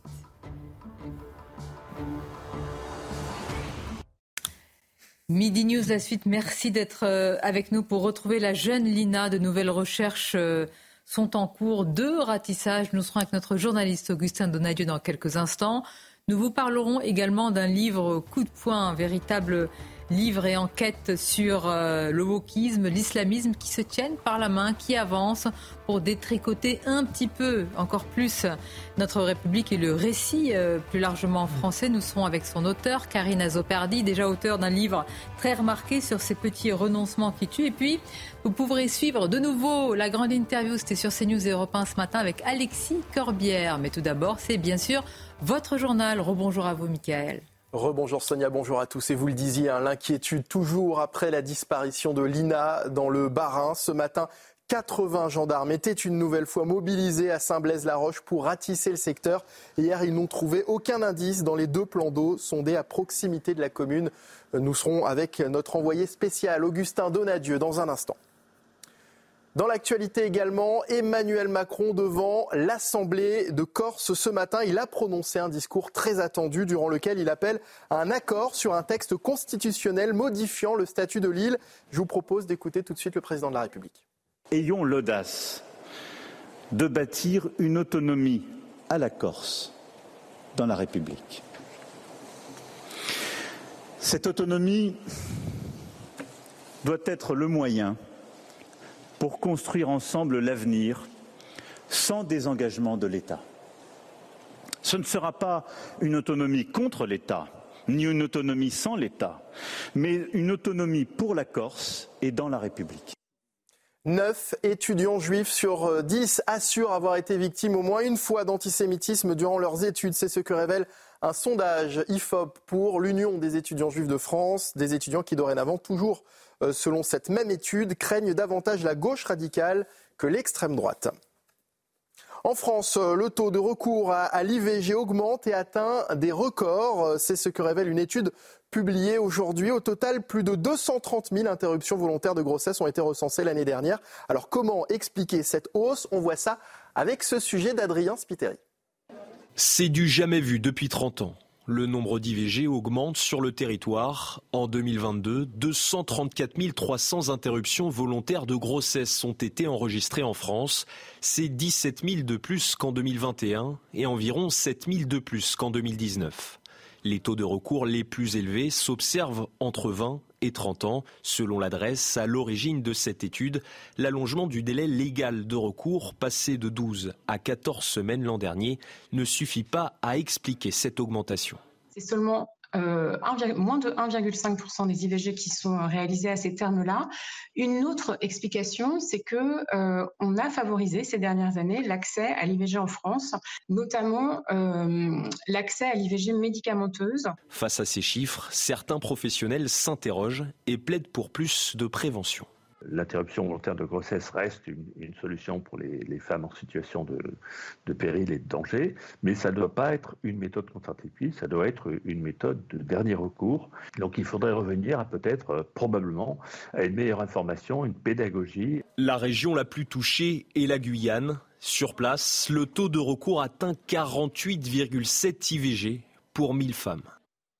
Allez, on termine avec des images de la Fashion Week avec le très attendu défilé Balmain maintenu malgré le vol d'une partie de sa collection. Olivier Roustin, célèbre styliste et directeur de la maison de couture, a su rebondir. Il nous en a mis plein la vue avec des tenues aux motifs fleuris et colorés qui vous iraient à ravir, Sonia. Je sais que pourquoi vous en parlez. Parce que j'ai avoué que c'était moi l'auteur du vol la dernière fois. Avouez ah. tout. Hein. Le pire, c'est que certains y ont cru, vraiment. Vous auriez pu garder certaines pièces quand même, Sonia. Mais qui vous dit que. Ah, merci. Je vous remercie, Mickaël.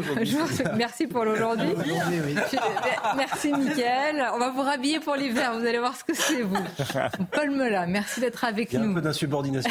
Caroline Sonia, Jonathan Sixou, Mickaël Sadoun et nous accueille avec grand plaisir Karine Zopar bonjour à vous. Bonjour. Merci d'être là. Vous êtes journaliste, vous êtes auteur. J'ai cité votre précédent ouvrage parce que nous en avions beaucoup parlé. Ces petits renoncements qui tuent. Celui-ci est du même acabit avec une documentation exceptionnelle. Je le dis rarement. D'abord, un travail d'écriture. C'est toujours agréable quand on lit un livre. Et quand on aime euh, l'écriture, il y a un travail véritablement d'écriture, une documentation. On va en parler quand la peur gouverne tout, wokisme, extrême gauche, extrême droite islamisme. Mais tout d'abord, je voudrais euh, qu'on évoque la disparition de la jeune Lina. Vous le savez, de nouvelles recherches sont en cours. On parle de ratissage. Beaucoup, beaucoup de gendarmes qui sont sur place avec évidemment un travail méticuleux. Vous vous en doutez, une énorme émotion également très prégnante. Augustin Donadieu, est-ce que vous pouvez euh, nous indiquer comment se, déroulent ces, recherches? On a beaucoup parlé aussi, et vous êtes imprégné dans cette ambiance de solidarité véritablement avec beaucoup de volontaires. Mm. Oui, effectivement, beaucoup de volontaires. C'était avant-hier une, une battue qui a rassemblé 380 personnes, figurez-vous, des volontaires qui venaient évidemment des environs, du village, mais aussi de d'autres départements qui ont fait plusieurs heures de route pour tenter eh bien, de, euh, euh, d'aider à la recherche de l'INA. Ce matin, dès 10h30, ce sont deux brigades de compagnie de gendarmerie mobile qui ont ratissé les environs des deux étangs ici à Saint-Blaise-la-Roche, les deux étangs autour du, desquels eh bien, les chiens pisteurs ont perdu la trace de Lina. Nous étions avec un groupe euh, de euh, gendarmes qui sont allés jusqu'à 1,5 km de distance euh, des étangs. On les a accompagnés dans un environnement relativement compliqué, des champs, des herbes hautes, des, des talus et également une zone forestière avec une forêt dense qu'il fallait eh bien, inspecter minutieusement, militairement. Et d'ailleurs, nous avons assisté à un moment à un doute d'un gendarme qui a directement alerté ses collègues immédiatement un périmètre de 15 mètres a été dessiné autour de ce doute. Et tout de suite après, eh les militaires ont procédé à une fouille minutieuse dans ce rayon, de, dans ce diamètre de 15 mètres, à euh, une fouille minutieuse euh, du terrain. Pour l'heure, les gendarmes ont terminé leur ratissage aux alentours de midi. Ils sont juste derrière moi en train de terminer leur pause déjeuner. Et on peut euh, constater que la hiérarchie militaire est en train, sur une, table hein, de pique-nique, de sectoriser probablement une prochaine zone de recherche, puisqu'il faut savoir que là, vous avez 40 gendarmes sous la caméra de Fabrice Elsner, et une autre compagnie de gendarmerie mobile composée de, 40 autres gendarmes se trouve sur un autre, sur un autre secteur, puisque le mystère reste entier ici dans la commune de Saint-Blaise-la-Roche et la commune de la Plaine où vivait la famille de Lina, où vit d'ailleurs toujours la famille euh, de Lina. Le mystère plane toujours. Les habitants sont dans l'attente des enquêteurs, des enquêteurs qui continuent l'enquête, notamment en ayant saisi les bandes de vidéosurveillance des caméras des commerçants. Ces bandes sont analysées euh, par la justice pour tenter eh bien, de trouver Lina sur ces images. Regardez par exemple ici les deux étangs dont on vous parlait. C'est autour de ces étangs que Lina a disparu. Il y a une caméra euh, juste à gauche de cet étang, près de cette cabane de pêcheurs. La bande de cette caméra de surveillance a été eh bien, saisie par la justice puisqu'en face de cette cabane de pêcheurs, de l'autre côté du lac, se trouve la piste cyclable. C'est à cet endroit que l'ancien maire de la commune de Plaine a aperçu pour la dernière fois Lina. Ce sont ses mots, ce c'est son témoignage. On l'a rencontré hier avec Fabrice Elsner. Il nous a expliqué qu'il était sur la commune de Saint-Blaise-de-Roche, à côté de la gare, en train eh bien, de, de, de, mener des travaux hein, dans, dans une habitation. Il a oublié un outil. Il est rentré chez lui donc en empruntant eh bien, la départementale 350 qui borde eh bien, la piste cyclable, il a aperçu cette jeune fille, Lina, 15 ans. Il est rentré chez lui, il a pris son outil et lorsqu'il est revenu euh, sur ses pas pour retourner à l'habitation en construction, Lina avait disparu. Pourtant, il y avait 2 km 9 à parcourir et c'est sur ces 2 km 9 que le mystère est total aujourd'hui. Le maire a été entendu, euh, l'ancien maire a été entendu par la gendarmerie, mais pour l'heure, rien ne fuite. Aucune euh, découverte intéressante pour le bon déroulé de l'enquête euh, n'a été faite par les enquêteurs et par la gendarmerie. Les deux étangs ont été sondés hier par sept plongeurs de la compagnie fluviale de Strasbourg. Ils ont passé toute l'après-midi dans l'eau à scruter les moindres recoins de l'étang à la recherche d'un téléphone portable, d'une chaussure, d'un bout de tissu, qu'importe, tout élément qui pourrait les aider à retrouver la trace de cette petite Lina. Pour l'heure, rien n'a été trouvé de probant. Merci à vous, Augustin Donadieu. Évidemment, on vous retrouve dans nos prochaines éditions. On poursuit Midi News, nos débats avec notre invitée Karine Azopardi. Quand la peur gouverne tout, aux éditions euh, Plomb. Il est vrai souvent quand on parle de ces sujets à nos téléspectateurs euh, et aux téléspectateurs plus largement, quand on parle à la fois du wokisme, de l'antiracisme, de l'islamisme, parfois, eh bien, les, comment dire, les réalités, les concepts s'entrechoquent. Comment on fait aujourd'hui, Karina Zopardi, parce que vous, vous arrivez à expliquer et à montrer d'ailleurs, avec une documentation extrêmement précise, que souvent, eh bien, toutes ces choses-là se tiennent la main, de cas celles qui le portent, vers un objectif commun. Est-ce que vous, vous vouliez cet objectif de clarification? Oui, c'est parti d'une interrogation personnelle, c'est-à-dire que euh, d'une part, euh, j'étais partie civile, comme vous l'avez précisé, au, procès des attentats euh, du 13 novembre, et je me suis rendu compte que parler d'islamisme, j'avais d'ailleurs publié une tribune, c'était avec des pincettes. On, on, employait plus volontairement le, le, terme de radicalisation, basculement dans la radicalité, voilà. Et puis notre premier ouvrage avec le, le professeur, ces petits renoncements qui tuent, il m'avait montré aussi des communiqués de presse de, de syndicaux après la mort de Samuel Paty où on employait les termes de de barbarie, de violence. Enfin, tout était fait pour ne pas nommer euh, l'islamisme. Et donc, je me suis demandé d'où venait ce, déni. Euh, est-ce qu'il avait quelque chose à voir avec ce wokisme dont on parle tant sans jamais vraiment le, définir?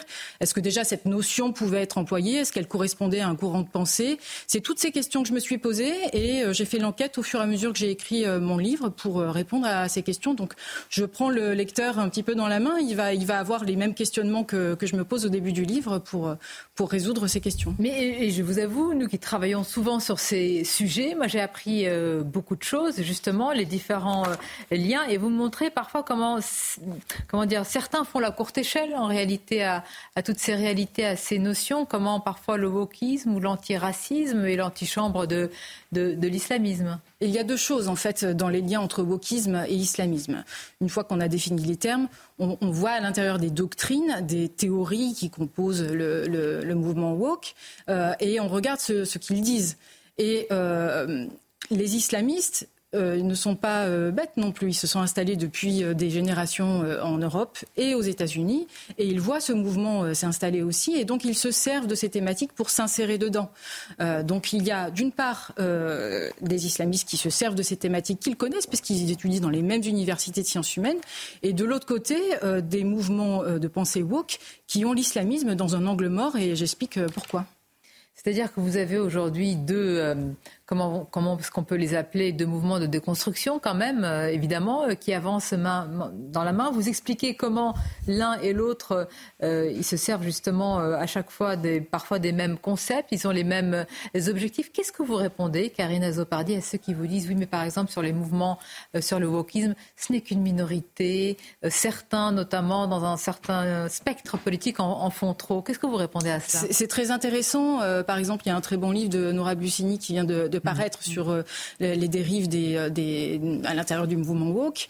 Euh, je pense que son enquête est une enquête de terrain, contrairement à la mienne. Hein. Moi, c'est une enquête à partir de documents, mais c'est aussi une enquête.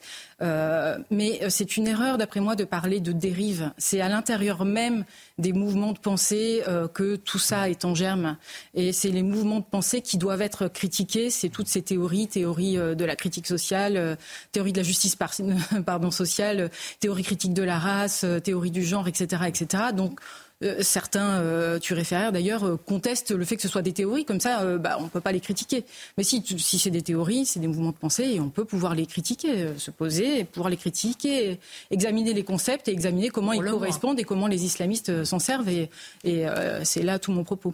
Justement, on a parlé tout à l'heure, nous évoquions à l'appui de ce sondage paru dans Le Parisien sur l'antisémitisme et l'antisionisme, et vous dites de l'antisionisme opportuniste euh, du, mufti, on est passé à un antisémitisme sans complexe, alimentant à toutes les sources. Ainsi, au procès euh, de Hambourg des complices des kamikazes du 11 septembre, Shahid Nikkels, qui a fait partie du euh, noyau central du groupe de Mohamed Atta entre 1997 et 2000, décrit sa Weltanschauung, comment vous le dites? Weltanschauung. Bravo. Vision du monde. Et je cite, elle était basée sur un monde national-socialiste. Il était convaincu que les Juifs étaient déterminés à dominer le monde. Il considérait la ville de New York comme le centre de la juiverie mondiale qui, à ses yeux, était l'ennemi numéro, numéro un. C'est vrai, on n'a pas beaucoup dit, mais Ben Laden, euh, l'antisémitisme de Ben Laden, c'est consubstantiel euh, à sa pensée. Et c'est consubstantiel à la pensée de beaucoup de mouvements d'islamistes, qui soient salafistes, frères musulmans, tablirs ou djihadistes. L'antisémitisme. J'ignorais cette partie-là et c'est partie, ces, ces documents que vous avez exhumés, cette documentation. C'est dans la lettre aux Américains après le 11 septembre de Ben Laden. Euh, et, il suffit de les lire. Et puis après, il y a quelques articles dans, la presse allemande aussi euh, qui, font des comptes rendus de, ce procès, puisque ça venu de la cellule d'Hambourg. Euh, et donc, quand on les lit à à cette euh, aune de l'antisémitisme, oui, on, trouve. Euh, et puis les, les, protocoles des sages de Sion, qui était euh, quand même le livre de chemin d'Hitler, bah, il a été adapté en, je sais plus, 13, 23 épisodes dans tout le monde arabe, enfin en Égypte, et puis ensuite vendu dans d'autres pays arabes. Donc l'antisémitisme, oui, c'est un gros mot de le dire, mais il est consubstantiel à, beaucoup de mouvements de l'islam radical. On va continuer à en parler, Karine Zopardi, quand la peur gouverne tous éditions Plomb. Et tout d'abord, passage par les titres avec vous, cher Michael. La cavale est terminée pour l'un des deux évadés de Fleury-Mérogis, arrêté hier soir et condamné pour infraction à la législation sur les stupéfiants. Le deuxième, condamné pour agression et exhibition sexuelle, est lui toujours recherché. Le 13 septembre, ils avaient profité d'une promenade en forêt de Fontainebleau pour échapper à la vigilance des surveillants. Plus de 65 000 réfugiés du Haut-Karabakh sont arrivés en Arménie. C'est plus de la moitié de la population officielle de cette région séparatiste. Dimanche, Bakou a ouvert la seule route reliant l'enclave à l'Arménie, entraînant l'exode de milliers de civils. Et puis Vladimir Zelensky reçoit le secrétaire général de l'OTAN à Kiev en pleine contre-offensive de l'armée ukrainienne contre les troupes russes. Le président ukrainien a déclaré qu'il était content d'avoir eu une conversation significative avec Jens Stoltenberg. Merci à vous, euh, Michael. Karine Azopardi, dans ce livre, dans cet ouvrage, vous évoquez également la peur pour certains d'être euh, euh, qualifiés d'être islamophobes. Donc c'est la censure, l'autocensure. Vous avez accompagné, vous l'avez rappelé, ce professeur qui était venu témoigner sur Europe 1 à notre micro dans le livre Ces petits renoncements qui tuent. Est-ce qu'il y a, selon vous, un sursaut depuis Vous n'êtes pas. Ce livre a vraiment quelque chose d'exceptionnel par sa documentation. Vous n'êtes pas la première à écrire sur ces sujets-là. Est-ce qu'il y a eu véritablement l'avant et l'après euh, aujourd'hui dans, l'éducation Est-ce que le pas de vague quand même diminue ou c'est toujours la même chose selon vous? Pour en revenir au livre, j'ai, quand j'ai commencé à travailler sur le, sur le wokisme et l'islamisme, j'ai évidemment compulsé toute la littérature qui pouvait exister sur le sujet, que ce soit en Europe ou aux États-Unis. Et si c'est le premier livre qui établit les, les, liens entre wokisme et islamisme. Il y a eu des rapports, mais il n'y a pas eu de livre comme ça écrit sur l'antisémitisme woke aux États-Unis. Oui, il y en a eu.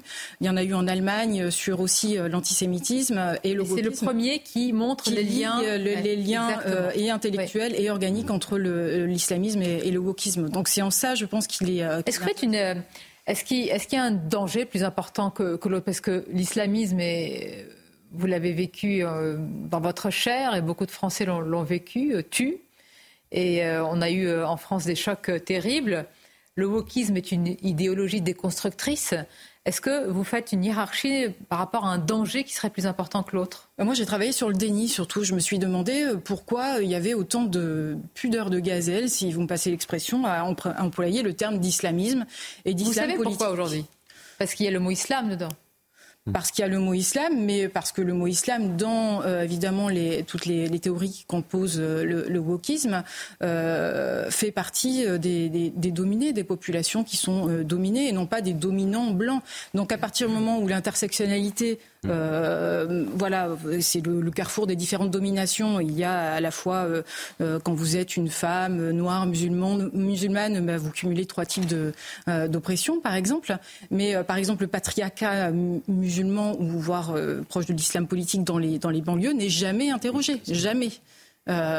et ça, je me suis demandé pourquoi, mais parce que parce qu'il y a une grille de lecture qui est binaire, et donc l'islam politique et l'islamisme euh, c'est la catégorie des dominés, donc on l'interroge. de vous recevoir et de vos travaux, parce que c'est vrai que quand c'est basé sur des travaux avec une documentation. Et c'est très important. C'est très important parce qu'il faut euh, euh, parfois euh, dire oui, mais le wokisme, être contre l'islamisme paraît tellement être consubstantiel de ce que voilà, être contre le wokisme, mais de montrer les liens et que ce soit fait de manière aussi sérieuse, ça change la donne. La méthode compte énormément parce que je suis tout à fait d'accord avec tout ce que vous avez expliqué, mais en plus de cela, le wokisme se développe et vous aviez raison de parler des théories dont ces gens-là disent que ce ne sont pas des théories, mais que ce sont des vérités vraies, comme dirait l'autre. Eh bien oui, parce que la méthode euh, du wokisme, c'est de se propager justement au nom de la raison scientifique pure, ce qui est très dangereux. Ça évoque euh, Aldous Huxley, ça évoque le meilleur des mondes. Ne débattons pas ah parce que ce que nous disons est prouvé et ce que vous dites est dangereux, est impie et vous êtes une sorte d'apostat, vous ne devez pas parler.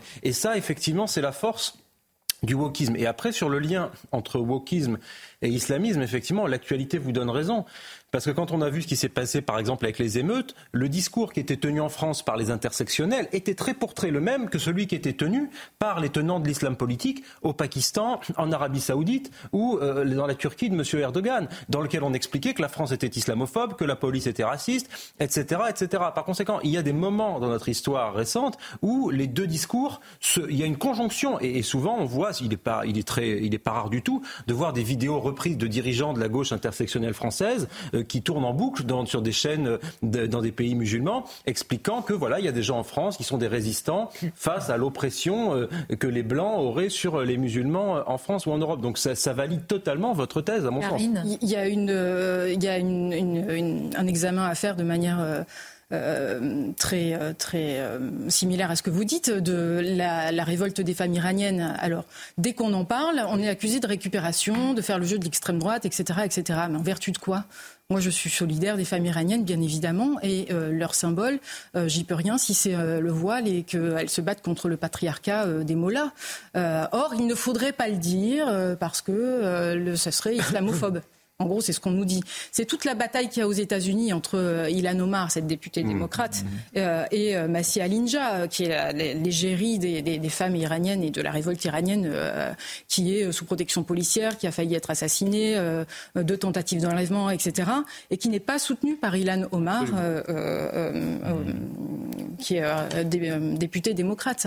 Ça, c'est très intéressant. Et Masih Alinja ne dit pas autre chose que moi, je ne dis pas autre chose qu'elle. Oui, mais vous le dites, pardonnez-moi de le avec euh, beaucoup de courage. Hein. Il n'est pas évident de porter ces sujets aujourd'hui. Vous êtes journaliste, vous êtes journaliste dans le service public. Moi, je ne participe pas de, qualifier le, service public, de dire qu'il y a des sujets qui sont peut-être moins facile à aborder, mais vous le faites avec une liberté aujourd'hui qui, qui, vous honore véritablement. Parce qu'il faut. Tenez à vous le dire. Parce que c'est nécessaire. C'est absolument nécessaire. Et puis, comme je le dis, je n'ai pas, euh, les gens qui me disent oui, mais alors tu es obsédé par l'islamisme. Non, j'ai pas choisi. Hein. En l'occurrence, le 11 septembre, j'ai pas choisi d'être sous les tours. Euh, le 13 novembre, j'ai, j'ai pas choisi euh, le Bataclan. Mon compagnon n'avait pas choisi d'être là pour pour le jour de Charlie et le jour de l'Hypercacher. Il était juste à côté aussi. On était déjà sensibilisés à ces thématiques. Au bout d'un certain temps, je me suis dit que c'était mon devoir d'écrire ça, puisque j'avais réfléchi de manière personnelle sur sur ces sujets. c'est pas un travail, c'est euh, enfin, c'est plus qu'un travail en l'occurrence, c'est des sujets qui me tiennent à cœur. Oui, mais vous en parlez avec nuance, avec euh, beaucoup d'explications et, de mesures, et ça c'est très important quand on évoque ces sujets, quand on veut convaincre aussi et ne pas juste euh, renvoyer chacun dans son camp. Karine Azoperdi, je vous remercie. Merci à vous. Merci pour ce temps que vous nous avez consacré. Quand la peur gouverne tout, aux éditions Plon, je vous vraiment je vous le conseille. Il y a le travail d'écriture, comme vous nous l'avez dit, vous prenez le lecteur par la main pour expliquer parfois quand même des choses qui restent un peu difficiles à, à appréhender. Donc lisez-le. Je vous remercie, chers amis. Vous allez rester encore quelques temps avec nous parce que vous allez, on va rediffuser l'interview d'Alexis Corbière ce matin. Je ne sais pas si vous l'avez écouté. Oui. Mais il faut l'écouter. Non, mais il faut. Non, non, non, que vous écoutons. Non, mais non, voilà. Mais il faut pas poser ce genre de questions. À tout de suite. À tout de suite. On vous retrouve. Merci d'être avec nous. Midi News avec le rappel des titres, Michael. L'inquiétude toujours après la disparition de Lina dans le Bas-Rhin. Ce matin, 80 gendarmes étaient une nouvelle fois euh, mobilisés dans le secteur de Saint-Blaise-la-Roche pour ratisser euh, la zone. Hier, ils n'ont trouvé aucun indice dans les deux plans d'eau sondés à proximité de la commune. Emmanuel Macron devant l'Assemblée de Corse. Ce matin, le chef de l'État a donné euh, six mois pour s'entendre sur un texte constitutionnel modifiant le statut de l'île. Il n'y a pas de ligne rouge, il y a l'idéal de la République, a-t-il précisé. Et puis les 35 membres de l'Académie française votent aujourd'hui pour élire leur nouveau secrétaire perpétuel. Ils vont devoir choisir entre deux prix Goncourt, le favori Amine Malouf et Jean-Christophe Ruffin. L'heureux élu succédera à Hélène Carrère d'Encausse, décédée le 5 août dernier. Malouf, Ruffin, quand même. Hein. ah bah, ce sont des personnalités plus que sérieuses et, honorables. Magnifique. ça, c'est sûr. Euh, je lis une réaction à l'instant. Il y en a énormément. Euh, quelle bonne idée d'avoir invité la talentueuse journaliste Karine Azopardi. Son livre doit être très intéressant à parcourir. Un autre passionnant. Merci d'en parler avec mesure et nuance etc., etc. Et puis, je ne révèle jamais les messages, les SMS. Une journaliste du service public, donc il n'y a pas de doute que vous serez reçu également. Je vous remercie en tous les cas pour la confiance, Karine Azopardi. Je vous remercie également. Je vous demandais de rester un petit peu si vous voulez suivre euh, l'interview d'Alexis Corbière. Si vous pouvez la suivre de chez vous, si vous habitez à côté, vous rentrez rapidement. C'était donc la grande interview ce matin sur CNews Europe 1. Beaucoup de sujets ont été euh, évoqués, notamment celui du wokisme également. Je vous propose de la regarder. Bonjour Alexis Corbière. Bonjour. Bienvenue à vous, député de la France euh, insoumise de Seine-Saint-Denis. Elisabeth Borne, Alexis Corbière, a dégainé hier euh, l'article 49.3 pour faire adopter sans vote la loi de programmation des finances publiques 2023-2027. La NUPES a immédiatement réagi. Vous allez déposer une motion de censure. Bref, est-ce que c'est chacun dans son rôle, euh, sans surprise? Non, c'est terrible. C'est quand même. Et j'invite chacun des nos concitoyens qui nous regardent à refuser cette banalisation de ce qui est une brutalisation de la représentation nationale. C'est la Ve République dans tous les aspects les plus autoritaires. Aujourd'hui, Madame Mabrouk, nous sommes un jour anniversaire, 28 septembre 1958, de l'adoption de la Ve République. En France, on aime l'histoire et, les dates. Eh bien, cette constitution prend des aspects là clairement autoritaires. C'est-à-dire le, problème, c'est le présidentialisme, c'est Emmanuel Macron qui décide ça. C'est-à-dire une loi de programmation qui n'a pas de majorité à l'Assemblée nationale est imposée. Et d'un seul coup, les députés se voient écrasés. Donc euh, j'invite chacun à dire qu'il est temps de passer à une sixième république. Plus écrasée, oui, bien sûr. Bien sûr. qui ramènent euh, une démocratie? Oui, on est dans une démocratie de très basse intensité. Attends, c'est quoi le problème? C'est mes mots ou c'est le fait que les députés ne peuvent même pas voter vous un budget préciser votre perception de, du régime dans lequel on est. De toute façon, je pense que la Constitution de la Ve République a des traits autoritaires. Elle est née en 1958 pour des raisons euh, qui étaient dues à la crise algérienne, etc., mais aussi sous la menace d'un coup d'État militaire. Vous le savez, en 1958, le général de Gaulle revient dans ces conditions, et il y a quelque chose qui était inédit dans les quatre autres euh, constitutions, c'est le président de la République a des pouvoirs énormes qui se concentrent, et Madame Borne qui n'est là que par la volonté d'Emmanuel Macron, a la possibilité de dire à 577 personnes qui représentent la nation, vous ne voterez pas. Et vous avez la possibilité de déposer une motion de Non, non, mais d'ores et déjà, c'est choquant. Et je veux dire, nous n'acceptons pas cette infantilisation du citoyen qui d'un seul coup accepterait que quelqu'un de minoritaire, Madame Borne est minoritaire dans le pays, minoritaire à l'Assemblée nationale, peut imposer ça. Quel est le fond du débat? Pourquoi nous sommes contre? C'est que c'est un budget qui veut faire chaque année 18 Parlons-en. milliards d'économies, 70 milliards jusqu'à 2027. Est-ce que vous voulez moins de profs, moins de moyens dans les hôpitaux, moins de policiers? Est-ce que vous voulez une désagrégation des services publics? Est-ce que vous voulez qu'en même temps qu'il y a un affaiblissement de la puissance publique, les profits qui ne cessent d'augmenter, et y compris des cadeaux fiscaux aux plus riches C'est ça le budget Est-ce qui est que, injuste. Monsieur Corbert, vous voulez plus de- d'endettement de, la France? Vous voulez une France qui ne soit plus euh, souveraine euh, Eh bien non, mais qu'est-ce que c'est qui endette? Écoutez ce que nous disent tous les observateurs. Ce qui endette, c'est que précisément ce budget vise à baisser notamment la fiscalité des plus riches. Le, le- la- le principal de la dette, si vous faites moins de recettes fiscales, sortons de ce débat sur les impôts. Il y a des gens en France qui payent trop d'impôts, il y en a qui n'en payent pas assez. Les plus riches n'en payent pas assez. C'est ça le sujet. Euh, Ce qu'a fait Emmanuel Macron, sa politique depuis 2017, c'est endetter l'État au profit quoi Euh, De préserver ceux qui sont les plus fortunés. Et même dans ce budget, il y a des aides publiques. Il y a 180 milliards d'euros d'argent public qui part vers les entreprises. C'est pas bien ciblé d'ailleurs. Moi, je suis pour aider certaines entreprises, mais les grands groupes en profitent. Alors qu'à l'inverse, on se retrouve dans, une situation Bien. où vous avez des Mais injustices. vous avez et la noté pauvreté quand même, euh, vous avez noté le retour de l'indemnité carburant, vous avez dû noter la revalorisation aussi des pensions de retraite quand l'exécutif. Mais je et parler, Bruno Le Maire- Oui, Quand euh, les- Bruno Le Maire assure justement être au chevet de la France qui souffre, c'est le cas avec euh, de telles mesures? C'est- elle souffre de la politique de Bruno Le Maire. Vous voyez que c'est Un paradoxal. peu de l'inflation qui dépasse les frontières Alors, de la France. Non, mais de l'inflation. Alors, plusieurs sujets. Premièrement, c'est paradoxal que sur le carburant, ce que vous avez abordé, on se retrouve à ce qu'il y ait des aides publiques pour aider à ce que des groupes pétroliers, je ne parle pas des stations-service, continuent à faire des profits. C'est-à-dire l'argent public va faire en sorte de limiter un peu les conséquences du fait qu'on a aujourd'hui une situation euh, où on ne veut pas toucher à Total qui fait des, des- des bénéfices conséquents. Écoutez, sur la question de l'inflation, ce qui est paradoxal, ce que nous dit même le FMI, c'est que la moitié aujourd'hui euh, de l'inflation est due à l'augmentation des profits, en vérité. Ça n'est pas les conséquences extérieures. Vous ne croyez pas à la boucle inflation-prix, c'est bien ça? Ben, il y a une boucle prix, euh, précisément profit plutôt, ça c'est vrai. Mais elle n'est pas, il n'est pas exact, c'est ce que nous dit le FMI, beaucoup d'autres organismes, mais je cite celui-là parce que, à vos yeux, il sera sans doute, et pour de bonnes raisons, un peu plus neutre, c'est pas une parole insoumise, qu'il y a une augmentation des marges qui n'a jamais été aussi importante. Pour quelle raison En cette période où vous, moi, tous ceux qui vont faire les courses voient les prix augmenter, il y aurait des gens qui seraient préservés de tout problème? Ce sont les groupes, ces grands groupes financiers qui voient leurs marges augmenter. Moi, je ne trouve pas Et ça normal. C'est le faites moment donc de bloquer les prix des produits Bien. de première Le nécessité. président et dit non. Il dit non il a le tort. Bah, il a tort. Lutter contre l'inflation, lutter contre le désendettement et investir dans la transition énergétique, mais dites-nous, c'est- la quadrature du cercle. Et parce que tout ça n'est pas vrai. Il n'y a pas d'investissement euh, dans la transition énergétique. Vous avez le vu le rapport plan Pisani écologique finit, quoi, 3 milliards, alors que le rapport Pisani, euh, Pisani-Ferry en veut 30. Mais comment vous faites Vous? Vous dépensez l'argent que vous n'avez pas si vous étiez au pouvoir? Vous m'avez pas écouté, je vous dis que de l'argent, il peut y en avoir, à condition que l'on cesse de baisser la fiscalité pour les groupes les plus importants, tel qu'on nous dit, le soi-disant ruissellement.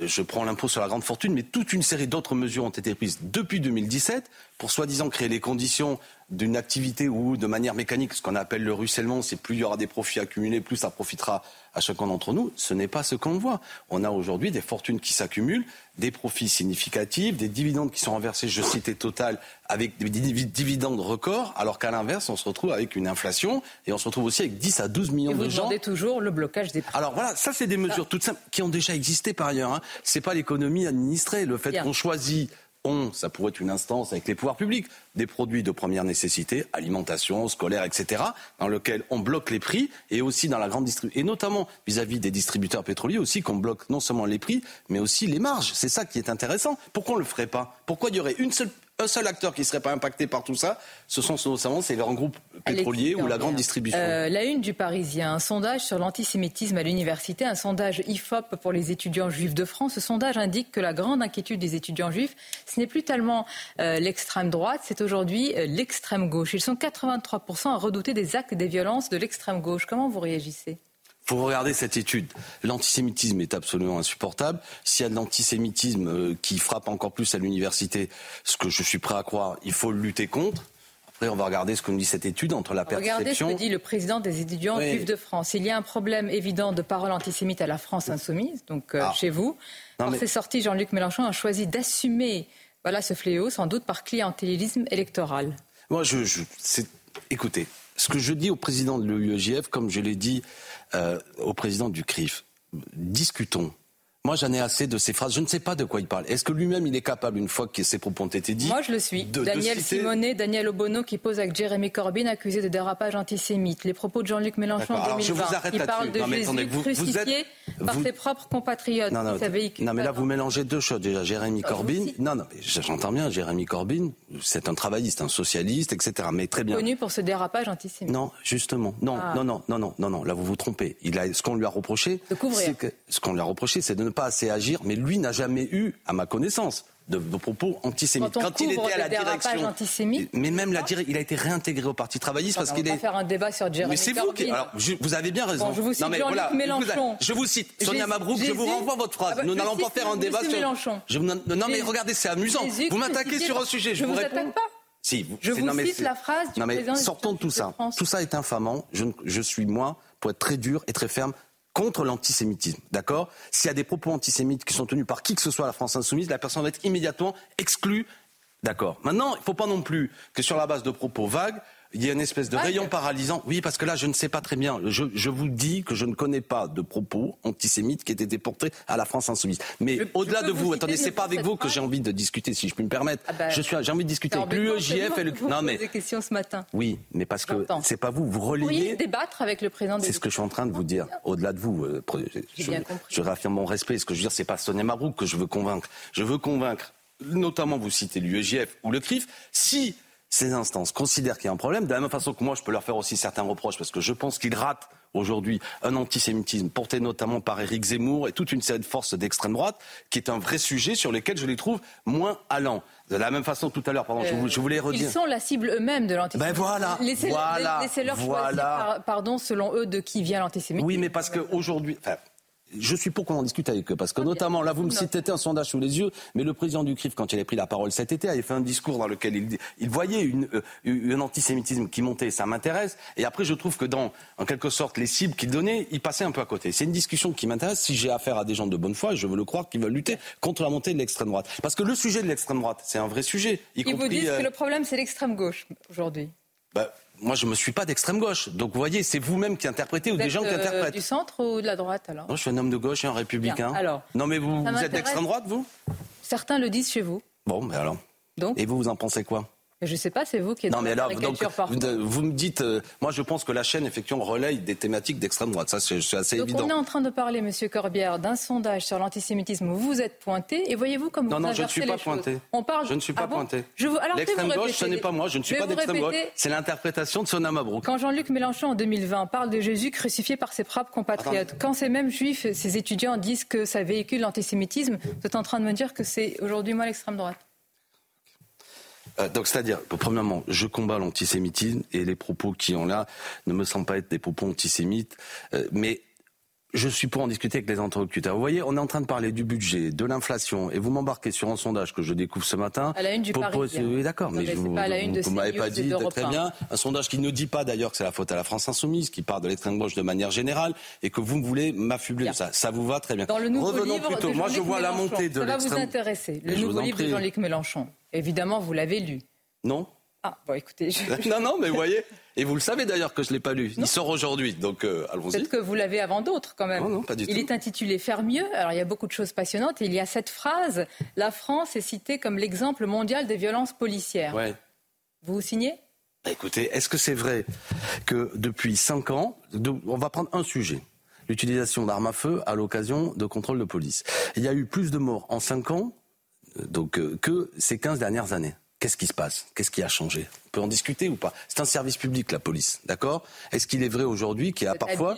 monsieur ah non, non, je ne suis pas habile. La France, exemple mondial. Oui, oui parce, que, parce que c'est des chiffres... Comme l'Iran. Parce que c'est des chiffres parce que ce sont des chiffres. Qu'est-ce que vous comparez La France, exemple mondial, c'est-à-dire en numéro un. Il y a un sujet dans les grandes démocraties, madame. C'est la France, c'est les policiers français qui sont en train de tuer. Monsieur. On est parmi les chiffres, on est parmi les chiffres les plus importants. Pour quelle raison Vous regardez, il y a un sujet sérieux qui concerne tous les citoyens. La police est un service public. On a le droit de parler de l'opinion l'hôpital, de l'école, et on peut parler de la police, sans qu'immédiatement il y ait un syndicaliste policier d'extrême droite, je dis d'extrême droite parce que les communiqués qui sont faits cet été parlant de vermine quand ils parlent de partie de la population euh, est un certain discours, qui débarque et qui, attend, qui dit immédiatement, Monsieur Corbien, vous êtes anti-flic. Je ne suis pas anti-flic, je suis pour une police républicaine. Mais j'observe, écoutez-moi, laissez-moi terminer. mais ça m'intéresse. Ah mais non, on peut pas discuter. Pourquoi que vous depuis dites quelques... police républicaine, c'est-à-dire qu'elle ne l'est pas? Et certains ne sont pas républicains. Oui, quand un syndicat de police quand un syndicat de police. Mais bien sûr, je n'ai jamais dit. Je n'ai jamais dit. Systématise tout, euh, ça n'a pas lieu d'être. Mais il y a des violences policières. Est-ce que, est que le chiffre que je viens de vous donner, que ces cinq dernières années, il y a eu autant de personnes qui sont abattues à l'occasion de contrôle de police que sur ces quinze dernières années, doit nous amener à voir quelles sont les techniques policières utilisées? Est-ce qu'il n'y a pas matière à discuter avec les policiers eux-mêmes, qui seraient contents du fait qu'on leur donne des moyens pour travailler? C'est les policiers. Je vais vous dire, moi, de ce que je vois. J'ai demandé une commission d'enquête, notamment sur le taux de suicide dans la police, qui sont soumis à des cadences infernales, qui travaillent dans des mauvaises conditions, qui sont amenés à ce que les, les, les, les procédures qu'on leur demande ne correspondent pas toujours à la réalité. C'est un vrai sujet. Si chaque fois qu'on veut aborder ce sujet, Très bien. Parlons-en. Est-ce que vous condamnez Alors, soyons clairs. Est-ce que vous condamnez ce matin l'attaque samedi du véhicule de police? Regardez, c'est la preuve que vous ne suivez pas le débat. Nous l'avons condamné. Tout le monde l'a condamné. Ah Cette Sandrine Rousseau, qui fait partie de la NUPES, l'a condamné je, là, je, suis dans la France. Oui, je pense que oui. Mais ah non, non, elle a dit que le geste du policier est, inadmissible. Mais monsieur, pardonnez-moi d'être précise. Mais moi, je suis précis. Je vous répète. C'est une, question. Eh ben, Sandrine Rousseau a tort de ne pas condamner. Vous faites partie du même mouvement. Non, non, non, bah, c'est une alliance. Mais c'est une question rhétorique. Je condamne. Il est hors de question que quiconque porte des coups contre un policier, le menace, agresse un véhicule de police. Vous le savez très bien, nous l'avons toujours dit. D'accord? C'est clair, c'est net, c'est carré. Je n'accepte pas que un policier qui est un fonctionnaire voit son intégrité remise en cause. Une fois qu'on a dit cela, est-ce qu'on peut parler du fait Comme le, que le jeune Naël a été abattu et dans des conditions que je trouve, pour ma part, dans l'idée que je me fais du rapport entre la population et la police, qui n'est pas digne, qui mérite qu'un travail soit fait non seulement d'enquête sur ce cas précis, mais de voir les chiffres que j'ai donnés tout à l'heure, que depuis quelque temps, une utilisation abusive, selon moi, d'armes à feu à l'occasion de contrôles Mais on peut le faire parce que vous partez du fait que vous condamnez des choses inacceptables. Et après, vous posez le débat, ce que ne font pas certains dans votre mais moi, constellation. Ce que fait, il me semble, tous les porte-parole de la France Insoumise. Mais est-ce que vous êtes majoritaire dans votre ben, Je veux le croire. Je ne sais pas qui c'est qui a approuvé. Je retourne la question. Est-ce que quelqu'un a approuvé cette violence contre des policiers Je ne sais pas. Quand Sandrine ah, Dousseau... Ben si, attendez, je ben, termine ma phrase. ne l'a pas fait. J'ai à tort. Qu'est-ce que les choses vous disent Vous m'avez répondu. Merci, madame. Mais je crois que la question a été connue. Mais je veux revenir sur une chose, c'est que le débat, pardon, hein, je reviens, le débat budgétaire, moi, il me semble important parce qu'on n'y est passé vite. Il y a un déni de démocratie dans ce pays. Je le répète. Il est temps de réfléchir à un rapport différent du, entre du citoyen, entre euh, ce gouvernement. Et le budget qui arrive, là je vais y retourner après avoir vous laissé, est un budget que nous allons nous faire imposer qui va avoir des conséquences terribles. Et pendant qu'on vous pille, en plus, puisque vous avez, on a parlé du RN et des opposants, beaucoup de gens roupillent. C'est ça le sujet. J'invite chacun à voir ce qui s'est passé. Motion de censure, c'est ce, vendredi. Oui, oui, oui. Et mais oui, oui, c'est ce vendredi qui va avoir lieu. Et tout le monde peut voter ben, oui, Même le Rassemblement national peut vous rejoindre Oui, mais ce serait bien qu'ils ne s'abstiennent pas en commission sur les budgets qui prennent 18 milliards d'euros d'économie. Je répète, pendant qu'on vous pille, le RN roupille. C'est ça la réalité. Donc je dis ça parce que souvent on nous les présente contre les meilleurs opposants. La bataille que nous menons, on a abordé des sujets importants, mais moi je ne veux pas qu'on supprime des postes d'enseignants dans les établissements scolaires. Je ne veux pas que nos hôpitaux soient en situation de saturation. On aurait pu parler, je pensais qu'on en parlerait, du harcèlement scolaire. Beau sujet qu'aborde le, le ministre Attal. Mais peut-on lutter contre le harcèlement scolaire de manière efficace quand en même temps Aujourd'hui, on a 1000 infirmières scolaires en moins. On a un médecin scolaire pour 21 000 gamins. On a aujourd'hui plus de psychologues dans l'éducation nationale. C'est ce que j'ai dit au ministre. Ça, c'est une réalité. Vous voyez ce que je veux dire? C'est un, sujet transpartisan qui nous rassemble tous. Oui, mais de défense des services publics, de la même façon que je défends le service public de la police, celui de l'éducation nationale, celui de l'hôpital. Et voilà. Merci, Alexis Corbière. Donc vous retournez à l'Assemblée, bah la bataille continue Là, notamment, on sur est sur France budget. Travail et motion de censure euh, vendredi soir. Je vous dis à bientôt. Merci beaucoup. Merci à vous. Voilà, c'était la grande interview ce matin sur Europe 1 et CNews. Et, et après ça, une interview un peu vive. On a besoin de, de bonnes nouvelles. Ça tombe bien, c'est le journal des bonnes nouvelles avec vous, Mathieu. C'est une nouvelle qui met du baume au cœur. Les jeunes ont davantage confiance en l'avenir. Malmenés par la crise du Covid-19, ils retrouvent leur optimisme. Voici le résultat d'une enquête qui évalue le moral des 18-30 ans. On note surtout une amélioration de leur bien-être, avec notamment un contexte du marché de l'emploi nettement plus positif cette année et une baisse du chômage qui profite notamment aux jeunes générations. Une opération de sauvetage peu courante à présent, celle d'un cheval regardé de 500 kilos tombé dans une piscine privée. Nous sommes dans une commune de Corbert, c'est dans les Pyrénées-Orientales. Une clôture électrifiée avait pourtant été installée autour de la piscine, mais à la suite des derniers intempéries, elle ne fonctionnait plus. Le cheval a donc pu accéder à la piscine. Les pompiers sont alors intervenus accompagnés d'une équipe vétérinaire. Le cheval a été placé sous tranquillisant, puis sorti de l'eau à l'aide d'un engin élévateur emprunté à un voisin. Conclusion, dans leur métier, les pompiers doivent être prêts à intervenir en toutes circonstances, y compris les plus inattendues. Enfin, on imagine le bonheur, oui, d'un fan de Michael Jackson. Il vient de s'offrir le mythique chapeau du roi de la pop. Et pour cela, il a déboursé, écoutez bien, 77 640 euros. Le chapeau de Michael Jackson a été adjugé à Paris lors d'une vente aux enchères à l'Hôtel Drouot. Il s'agit d'un fedora en laine doublé de soie, mais c'est surtout, surtout le chapeau porté par le chanteur lors de son tout premier moonwalk. C'était en 1983. Michael Jackson a porté ce même modèle sur scène pendant des années, mais cette pièce est bien l'original. Chapeau euh, l'acheteur. Alors merci à vous, euh, Mathieu. C'est toujours un plaisir, évidemment, pour que ce journal des bonnes nouvelles, c'est la fin de Midi News. Restez avec nous à suivre 180 minutes info. On vous souhaite un très bon après-midi sur CNews, évidemment.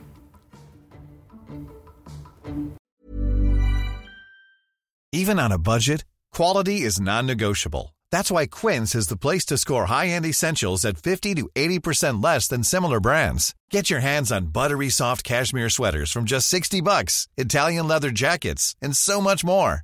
And the best part about Quince, they exclusively partner with factories committed to safe, ethical, and responsible manufacturing. Elevate your style without the elevated price tag with Quince. Go to quince.com slash upgrade for free shipping and 365-day returns.